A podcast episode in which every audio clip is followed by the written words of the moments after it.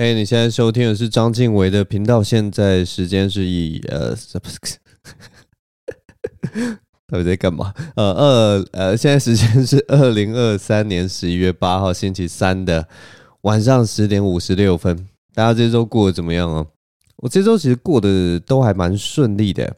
嗯，首先先跟大家分享一下上个礼拜去讲 Open Mind 的时候遇到的一件很小很小的事情。好了。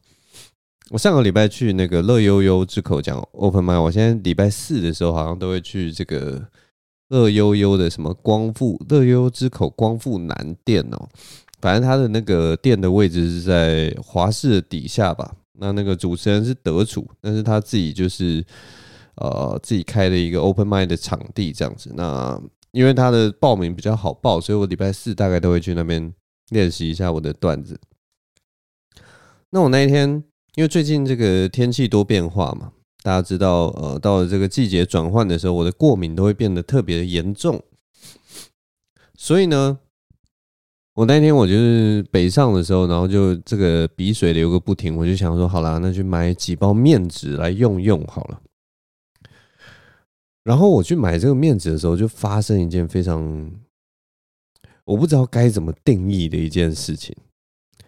总之呢，那个过程是这样，我就去楼上的一间 Seven 去买那个面纸，然后我走进去的时候就看到那个面纸嘛，我就去找到那个日用品的地方，然后找到面纸，然后我就看到那个面纸上面写买一送一，好像最近有活动还是什么的，那我没有仔细看，反正我就想说买一送一，然后我心里就想说，那既然是买一送一，你就一次拿两包嘛，然后去柜台结账，那就是结账的时候再跟。店员确认说：“哎，这真的买一送一吗？什么的？”然后可能店员就会解答我吧。所以呢，我就把我的面子拿过去，然后拿到柜台，然后跟他结账的时候，我就照着刚刚心里的盘算，我就跟他说：“哎，呃，不好意思，这个面子是买一送一，对吧？”然后很有趣的一件事情就是，我看店员的反应，他好像不知道到底是不是买一送一，他就嗯哦，哎，我刷刷看。然后他就把我的面子拿起来逼，然后看一下，然后他就看那个荧幕，然后说啊，对对对对，这一周是买一送一。但这个时候很有趣的一件事情就会发发生了，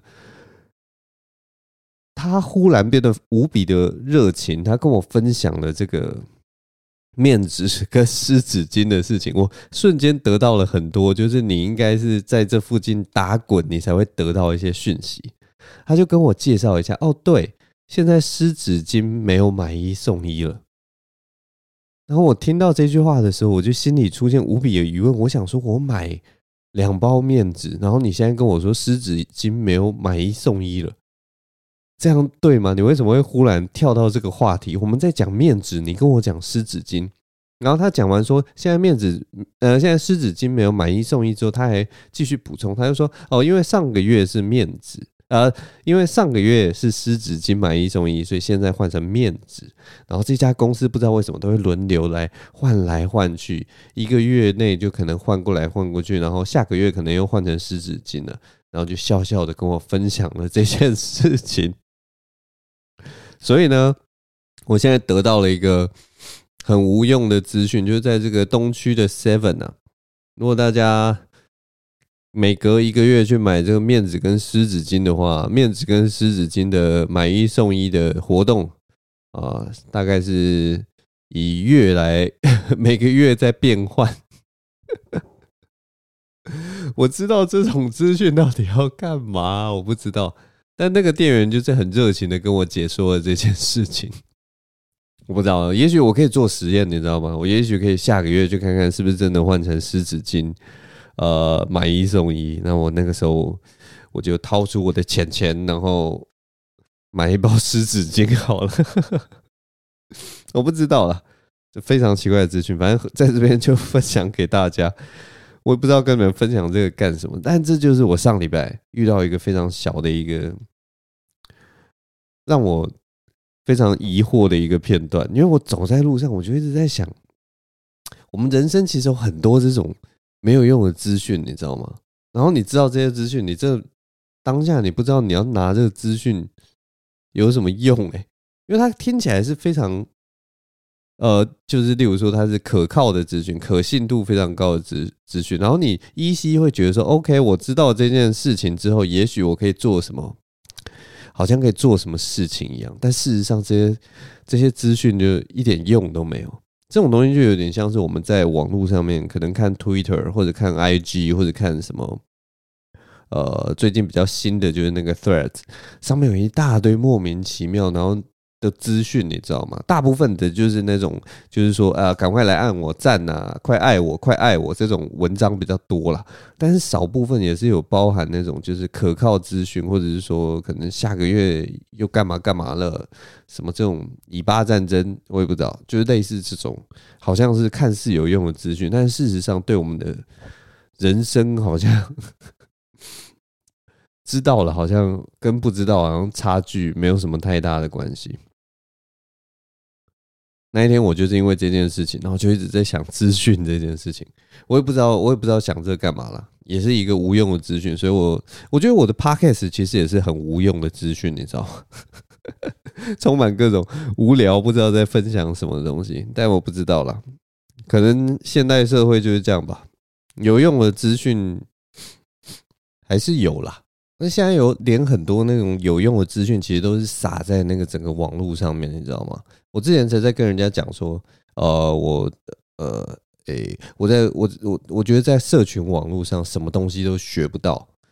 然后我后来想一想，不对，我不能跟人家这样讲，因为 社群网络上也有很多什么宅水电在教你修修水电，教你修马桶或干嘛的。然后好像还有人也说，哦，我在这个 我也在社群网络上面学会怎么修电视。哇，我听到就觉得，哇靠，对。还是有很多有用的资讯，在你需要的时候，也许用那个搜寻关键字，就会发现哇，有热心民众跟你分享说，这台电视要怎么修，这台机器要怎么修。其实有很多经验的传承，都是在人跟人这种没有用的平台上面去做交流。所以它到底有没有意义呢？或者是说，这个社群平台对我们到底有没有帮助？我不知道，可能就是看使用的人吧。真的是看使用的人怎么去使用，然后但是就是你要有那个能力，因为现在这个这个社会资讯的东西真的有点太杂乱了，然后你很容易就是受到影响之后，你会乱了方寸，然后你最后可能就累积了很多负面的情绪，就觉得干社群这个东西太北烂了，社群这个东西好讨厌了，我不要用了。但我觉得其实怎样都好了。我其实自己在大概二零一几年的时候，其实有离开社群一段时间，因为我后来发现，哎，我的工作的关系，那个时候是做翻译嘛，那现在其实也是做翻译，但那个时候就是不需要什么社交什么的，所以我就把那个 Facebook 关掉，然后我好像也没有 IG 吧。有一阵子，大家如果要联络我的话，我就只有 Line 而已。那个时候就是这样。那我那段时间其实过得蛮开心的。因为我不知道哎、就那个时候我会觉得社群媒体对我的影响有点大啦。当然就是心情啊或什么会被影响，然后工作效率会变差什么的。后来等到最近比较接触新媒体的东西，就想说那来练习一下使用这个东西的方式。那其实就是因为我前面那一段时间有中断，所以就变成我的人生的重心已经很。相对是比较习惯不要在社群软体上了，社群软体后来真的是尽量成为是一个工具啊，它就是一个呃交流的工具。然后我又把它限缩，就其实我没有在社群软体上面交任何朋友，因为因为对啊，就是因为我觉得在上面交朋友好像太花时间了，就是你要看一个人的生活什么的，其实就很花时间的事情。那我没有很想要看大家的生活怎么样，我想要过好自己的生活，大概就是这样了。偶尔还是会去看一下一些朋友的生活了，但就现说很少吧。因为我记得有一个说法，就是说我们一个人以前是住在那种村庄里面，我们每一个人的社交能量，好像可能那个呃，最后的那个能量就是。只能处理假设说一百五十个人的资讯，可是因为社交平台的关系，我们每天处理每个人的资讯，可能都几百人、几千人的资讯，那那那个资讯对我们来讲负荷量太大了，所以我后来觉得特别把这个东西限缩起来。我其实对大家的生活就尽量说，我对你的生活其实没有什么呃太大的这个研究，所以每次遇到别人的时候，可能都要重新跟人家 update，就是哎、你最近在干嘛？你最近人生又到哪一个阶段？对啊，大概是这个样子了。我喝个水。上礼拜呃遇到一个也是一个很小的片段跟你们分享，它算是解决了我人生中一个很有趣的一个呃，他有点像是告诉我人生中有些事情是可以偷吃布的这样子。那个情况是这样，就是大家知道有的时候工程啊会把那个路封起来，就是前后可能一条巷子整条巷子都封起来。可是如果你是骑机车的人，其实你有的时候。你在他那整个封路的那个地方，你是可以直接看到哦，机车其实是可以通行的。它也许就是可能因为那是一条小巷子，可能三分之二的道路会有重机械这边呃工作，可是你明明就看到就是哎，它其实旁边有一条小路，然后它前后的路都通的。那大家知道，如果你是骑车的人，然后你呃有的时候就是你要去的地方就是在这条路的另一边，然后你如果要。绕路的话，可能就是要多个什么三到五分钟的时间，那那个非常烦呐。如果在遇到红绿灯的时候，真的就会更烦了。然后如果是那种就是有一些路真的很靠北，就是你一过了这条路，尤其在在例如说桃园这种地方，你一过了这条路以后，你可能下一条路要右转的路。绕一圈回来大概就要二十分钟了，就是这个地方真的是没有那么多的路，不是像那种大城市里面是棋盘式的道路，那绕路真的是很烦的一件事情。所以我就学到了一件很关键的厚脸皮的做法。我那一天在在那个呃那那条路是哪里啊？新生新生北路还是八德路之就那那那附近，那里刚好有在施工。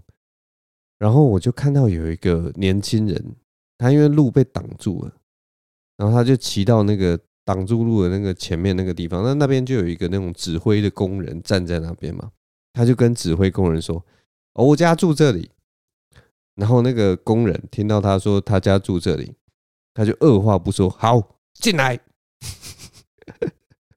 然后我就看那个年轻人就这样越过了那个工人的那个路障。他就工人把那个路障拉开，然后那个呃年轻人就直接骑进来，然后就就就直接停车。他是真的住在那个社区啦，那个巷子那边的社区。但我就在想说，如果我跟他说，如果我哪一天赶时间的话，我跟他说，哎，我家住这里，然后那个帅气的 帅气的工人也许会跟我说，来，好，进来。然后我进去之后，如果继续直直骑过去，骑到另一边，然后如果另一边的工人很惊讶的看到我，想说怎么会忽然里面有机车出来，我也可以跟他说：“哦，我家住这里。”然后他就会说：“好，出去。”然后他就会帮我把他另一边的路这样打开。哎，这真的是一个偷吃布的一个办法哎。就以后如果你赶时间的话，你看到人家在施工。你就跟那个施工他封路的，你就跟他说：“我家在这里。”你就可以进去了。然后如果 如果你骑进去以后发现哇，路真的不通，他们那个做的工程是整条路都没有办法通，你就骑出来，再跟那个工人说：“我认错了，我家不住这里。”没有啦，我只是跟大家说，就是如果你以后赶时间有这样一个偷资部的方法。还蛮有趣的，还蛮有趣的，我觉得蛮好玩的。下次可能如果哪一天遇到这个工程，我应该会去试一试。那我这个礼拜有遇到一个非常蛮严苛的一个状况，再跟你们讲。我这礼拜有去那个什么，就是骑摩托车去那个乐华夜市那边。那我在摩托车上的时候，其实就已经觉得说，我是从哪里啊？台北市市中心那附近，然后骑到乐华夜市，因为我原本要去那个。建中那附近吃一个建中黑糖冰哦，结果没想到我们去的那一天，他居然没开，公休啊！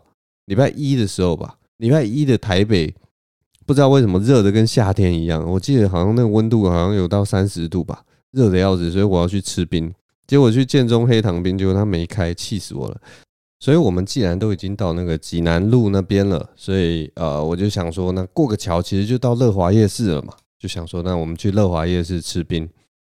那我在骑往乐华夜市的路上，其实我就已经觉得说我有点想上厕所，就已经有点尿意了。那只是我想说呢，哎，好，我们去这个乐华夜市吃冰，拜托一个堂堂乐华夜市，这个永和还是中和啊？这个大夜市的地方，怎么可能没有厕所嘛？尤其我们去的是冰店，冰店一定可以借厕所吧？所以我就很放心的，呃，骑摩托车，然后骑到那个乐华夜市，骑到直接骑到那个冰店的门口，把机车停下来，然后我们就进去吃冰了。那进去吃冰的时候，我就叫我女朋友。呃，我跟我女朋友就坐着，然后我们就已经选好冰，然后想说好，那就点吧。我就叫我女朋友去点，然后我就跟我女朋友说，那我去呃问一下厕所这样子。所以我一开始我就问那个冰店的里面的人说，哎，不好意思，你们可以借一下厕所吗？那冰店的服务生可能才刚过来工作吧，所以他就跟我说，哎，我不知道，哎，我不知道有没有厕所。但我听到这个讲法就知道啊，这个就是。呃，店员不知道店家要不要，老板要不要借借我厕所，他想要去问一下，那我就说就就好啊，让你去问问看你们老板。那后来这个店员回来，他就跟我说啊，不好意思，我们没有在借厕所。那我就跟他说哦，没关系啊，没问题，这个小事情嘛，反正这个乐华夜市路上那么多店家，总是有店家愿意借我厕所的吧。那我就跟我女朋友说，反正因为冰还没来，我就跟我女朋友说，好，你就去结账啊，你等冰，我先去外面找个厕所。马上回来，这边先跟大家说了，这一趟出去啊，再回来 就是十五分钟的事情。我找个厕所，在那个乐华夜市绕了好久，找了十五分钟。过程是怎么样的？我现在跟你们讲，到底过程是怎么样？乐华夜市是一个很神奇的地方。乐华夜市什么都有，它有饮料店，有炸鸡排店，有各式各样的炒物，各式各样的三鲜啊美味，各式各样的东西。但是在乐华夜市的这一区里面，它唯一没有的就是厕所，没有一间厕所，没有一间店家的厕所愿意借给你。那一区就是一个 No Toilet Zone，无厕所区。超扯的，真的超扯的。反正我出来之后，我首先呢，先看到一个那个呃议员服务处吧。然后我因为脸皮太薄，我就想说，虽然这里有一个议员服务处，进去应该是不会被拒绝借厕所，但是因为里面他坐了好像六个助理还是什么，还有一些大妈什么，我就觉得啊，进去借厕所有点拍谁拍谁。我这种。也许他就明明就知道旁边的 Seven、旁边的全家或者旁边的莱尔夫就有厕所，结果你跑来议员服务处借厕所，那不是很奇怪吗？所以我就想说，没问题，这附近大概有三四家便利超商嘛，我就先去看一看便利超商。就你知道吗？我走过两家便利超商，就发现这两家便利超商完全没有在外界厕所的这件事情在。我不知道，在台北市算是蛮特别的，因为我记得便利超商大部分都有都都有厕所可以借，你知道吗？但是我也不疑有他，因为就是有些地方、有些地区就是没有在借厕所嘛。也许这边寸土寸金，对不对？新北市寸土寸金，没有在借厕所，这也是习以为常的事情。接下来呢，我经过了一家饭店，就是那种 motel 或 hotel 之类的。那我想说，没关系，这种。这种 motel 就是有这种服务生啊，服务生很有礼貌的服务生。那我进去问问，呃，一楼有没有那种大家都可以上厕所的厕所？这总可以了吧？所以我就进去那个 hotel motel，然后就问他说：“哎，请问一下，就是可以跟你们借一下厕所吗？”结果那个服务生对我露出那种很很很有礼貌的微笑。嗯，我们这边没有在外，呃，我们这边一楼没有厕所。他就讲的很微妙，他说：“我们这边一楼没有厕所。”那他这样讲了以后，我也不好意思跟问他说：“那二楼嘞？” 我没有那么白目，他就是不想借我，所以我就想说：“好，OK，算了，那就 OK，没问题。”然后我再往前走，我就想到说，乐华夜市前面就在他的大门口旁边，就有一家钱柜嘛，钱柜 KTV 总会有厕所了吧？所以我就走到那个钱柜的前面。然后你们知道我看到什么吗？钱柜一楼的大门口，他直接竖立一个牌子，上面写说“不外借厕所”。就在那一刻，就在那一刻，连钱柜门口都竖立一个牌子，写说我们不外借厕所。我在那一刻就，你知道吗？背脊一凉，我就知道，靠，乐华夜市就是一个 no toilet zone，就是一个没有厕所的地方啊！我现在是在厕所沙漠啊！我现在所在的区域是厕所沙漠啊！所有店家都会一律口径一致的拒绝我外借厕所，然后这一区所有你觉得在台湾所有应该要有厕所的地方，全部都不会有厕所。乐华夜市原来就是这样的一个地方。我当下你知道吗？听到这个消息啊，不仅背脊发凉，我都快尿出来了，我要吓到尿出来了。我的情况整个加剧，你知道吗？但没办法，我就想说，好，我们我还有另一个希望，就是一般这种夜市通常会有公厕，既然这是一个厕所沙漠，那我就是要相信这个地方，呃，我不知道贤达人士这个地方的里长会有良心吧？他应该会在这个沙漠里面保留一块最美好的绿洲，就是那种夜市的公厕。应该会有这种地方吧，所以我就抱持着这种心存善念，想说台湾这么有人情味的地方，应该有一个上厕所的地方吧。我就往这个夜市里面走，走几步果然就看到一个大大的招牌，上面写着公厕。我就想说，Oh my god！果然呐，在这个沙漠的地方，那个骆驼的商队都是要有绿洲可以稍微歇息的嘛。所以我一样嘛，我走在这个厕所沙漠里面，总是会有一间厕所让这个来来往往人群休息的嘛。我看到这个招牌，我就觉得说，你知道，心中的大石都放下来了，所以我就往这个公厕走。那这个公厕其实也不是多隐秘的地方，它就在一条巷子的旁边，那就有一个公厕这样子。但是我转过去的时候，就发现一件也是让我傻眼的事情。那个公厕的大门整个锁住，用那个喇叭锁扣了两道，然后门口贴着一张大大的告示牌，写说公厕开放时间为下午五点到晚上十一点，然后我们去吃冰的那个时间是下午三四点，所以公厕没有开。哇靠！我想说公厕还有限时间，你有没有？你有没有天理呀？为什么啊？为什么公厕还跟还要这样啊？我只是想要上个厕所，这么难吗？但乐华夜市就是这么难上厕所的地方。后来你知道吗？我在乐华夜市其实已经绕一大圈了，然后我就开始想说怎么办？在这个厕所沙漠，我要怎么上厕所？我要怎么上厕所？所以我就打开我的 Google Map，然后开始查这个附近周遭的环境。我后来想到一件事情啊。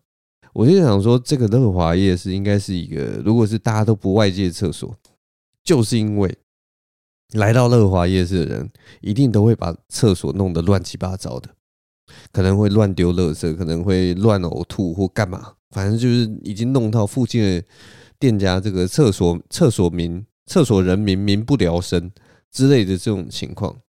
所以大家才都把这个厕所全部都封起来。那那个公厕是就是里长的良心而已，但是为维持一定相当的不容易。所以我就是在想说，那到底我要去哪里才可以借得到厕所？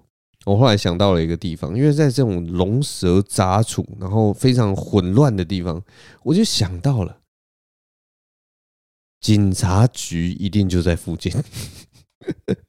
只有这个可能吧，警察局一定就在附近，警察一定不会拒绝我借厕所，所以我就马上查了一下附近的警察局。果不其然呢、啊，在大概两个 block 的地方就有警察局。然后那个时候其实已经，你知道吗？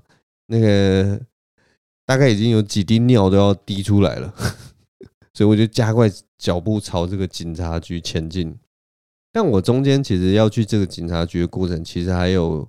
经过一间那种小的土地公庙，然后我在经过那个土地公庙的时候，我远远看到那个土地公庙，我其实心里就你知道吗？我心里其实有一点点期待，抱持着一点期待，因为我就想说，哎，庙通常也都会有一些厕所或公厕啊，那我其实如果在庙这边上完厕所，我就不用去警察局了。我心里其实有一点这种期待，可是我走到那个庙的前面的时候，我发现它这个庙啊是有洗手台，有一台有一排洗手台没错，但是它没有公厕，哎，他也完全没有任何的告示板说我们有厕所或什么，完全没有。然后我在那边看了一会，刚好有一个那个庙里的工作人员，他要回，可能要回他们办公室或干嘛的。我就发现他要回办公室的时候，他居然要刷他那个门上的一个密码锁，才可以进到那个办公室。就在那一刻，我就忽然发现，你知道吗？就是我靠，新北市真的是这些设置都是 完全不如我所想啊！我第一次看到有一间庙，居然他的那个办公室要上密码锁。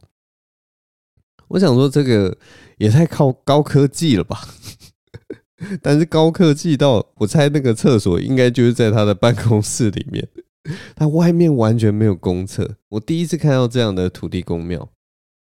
但总而言之呢，我后来好了，就已经万念俱灰了，我就前往那个厕所啊，不是前往那个警察局。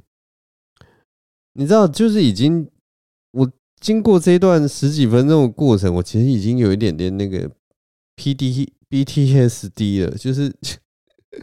我已经心里有阴影了，所以我踏进警察局的时候，其实还有点害怕。我在想说，警察如果连警察都不借我上厕所的话，我该怎么办？我其实心里已经是在想这件事情。难道就是我要在路边尿尿吗？真的是太可怕了。还好啦，进了那个警察局之后，马上就接到厕所了。他们非常的亲切，有啊，你进去右转就到了。那我就马上上完厕所，然后出来，无事一身轻的离开了这个可怕的 厕所沙漠。我觉得我们还是要这个感谢我们的人民保姆了，他真的是很照顾我们。那我相信他在这个新北市啊，哇，每天处理这些事情也是焦头烂额的，就每天都有一堆人来跟他借厕所。反正我后来往回走的时候。我走过一条小巷子，说实在话，我还真的看到一个老阿伯，他站在那个铁皮屋的旁边的一个水沟盖，然后就在那边上厕所。我其实有点吓到，但另一方面就想说，你看吧，乐华夜市就是因为没有厕所，所以你看老先生还要站在这个路边上厕所，你说能怎么办呢？对不对？所以我也不知道要跟大家说什么，我只是提醒大家，以后到夜市的话，可能要先上好厕所再去，太可怕了。这是我这一次在这个乐华夜市里面 找厕所的经历。反正我回去之后，我就跟我女朋友分享这件事情，我女朋友就问说：“你为什么不一开始的时候就去那个议员的那个，或者是还是立委啊？反正就是那个服务处室。”她说。因为现在那个，因为那个那个应该是立委吧，他门口就贴着什么“吼吼做代志”，就是侯侯友谊的那个照片跟什么，还有他的标语。他是说，现在是选举期间，你去借厕所的时候，他怎么敢不借给你？你就说我支持侯友谊，他就借给你。我就根本不用说。他应该就会借给我了，我不需要就是表达任何的政治立场，他应该就会借给我，可能还会给我一包那个侯友谊的面子，顺便拉个票，有没有啊？趁人之危一下，有没有？我也不知道了。总之，大家希望有听到这一集的重点，就是去乐华夜市的时候，记得先上好厕所再去啊。然后那个地方就是一个厕所沙漠。那如果真的，你真的想要上厕所？警察局就在五分钟的路程的地方。嗯，这个宝贵的资讯分享给大家。这个是有点像是那种呃中世纪的那种冒险者日志的一个经验概念呢。就是这这个宝贵的资讯，跟你讲，你在店家去找他们的 N B C 呃呃 NPC。你去店家问他们说：“请问附近有厕所吗？”可能都不会得到这么宝贵的答案。只有在我的 podcast 里面，你可以知道乐华夜市旁边就有一间警察局，警察局里面就有一间非常珍贵的厕所。你可以在这边享用这个快乐的厕所时光，不要把这个珍贵的消息乱传出去，就你知我知，天知地知就好了，大概就是这样。好了，这周就是都是过着蛮快乐的日子，然后哎，对，回去 回去我就吃了那碗冰，那碗冰其实还不错了，我是去吃那个什么阿爸喏芋圆呐。就乐华夜市有一个冰，下次有机会还是会再去吃那个建中黑糖冰，其实还蛮怀念的。建中黑黑糖冰，如果大家还没有吃过，我也可以跟你们讲一下阿爸的。哎，我先讲一下阿爸的芋圆好了。阿爸的芋圆，它是它特别的地方是它它的那个冰啊，是那种冰片，然后是用甘蔗汁入味的那种冰片，所以吃起来其实就是有一个甘蔗的味道，然后它的那个料啊。芋泥也是很黏腻，然后芋头也是一大球这样，然后还不错，还不错，其实还不错。就是如果有兴趣的话，大家去乐桃夜市可以吃一下。那我原本想要吃的那个建中黑糖冰啊，它就是那种古早味，但是又非常暴力的做法。它就是那种一般的剉冰，然后它是那个黑糖浆啊，非常的浓密，非常的甜。它就是一个你吃下去觉得一定会得糖尿病的那种东西。然后那个在一个炎热的几乎是夏天的天气里面吃那个就会非常的爽快，所以如果大家喜欢那种简单暴力、粗暴暴力的冰品的话，可以去吃看这个建中黑糖冰。那如果喜欢这种比较 fancy、比较精致，然后有一点还有点有点有趣的冰品的话，就可以去吃这个乐华夜市的阿爸诺芋圆之类的，好像是这个名字啦，我已经忘记了。大概就这样，好啦，这一集节目就录到这边。我希望接下来的天气能够都比较凉爽一点啊。那一天真的是到底是怎么？礼拜一到底是怎样啊？热到一个跟夏天一样，我真的是差点中暑，然后又 又要找厕所，这是个大热天找厕所，我真的是汗流浃背。好了，不要再抱怨了。好了，总之今天节目就录到这边，希望。我也不知道希望什么，大概就是这样。总之，下周再跟大家分享有趣的事情。谢谢大家收听，我是张经纬，我们这周节目就到这边。祝你有个愉快的夜晚，还有一个顺遂的一周啊！我们下周再见了，拜拜。